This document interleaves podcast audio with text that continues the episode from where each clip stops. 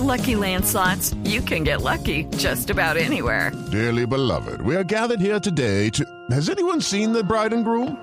Sorry, sorry, we're here. We were getting lucky in the limo and we lost track of time.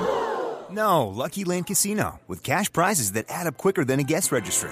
In that case, I pronounce you lucky. Play for free at LuckyLandSlots.com. Daily bonuses are waiting. No purchase necessary. Void where prohibited by law. 18 plus. Terms and conditions apply. See website for details.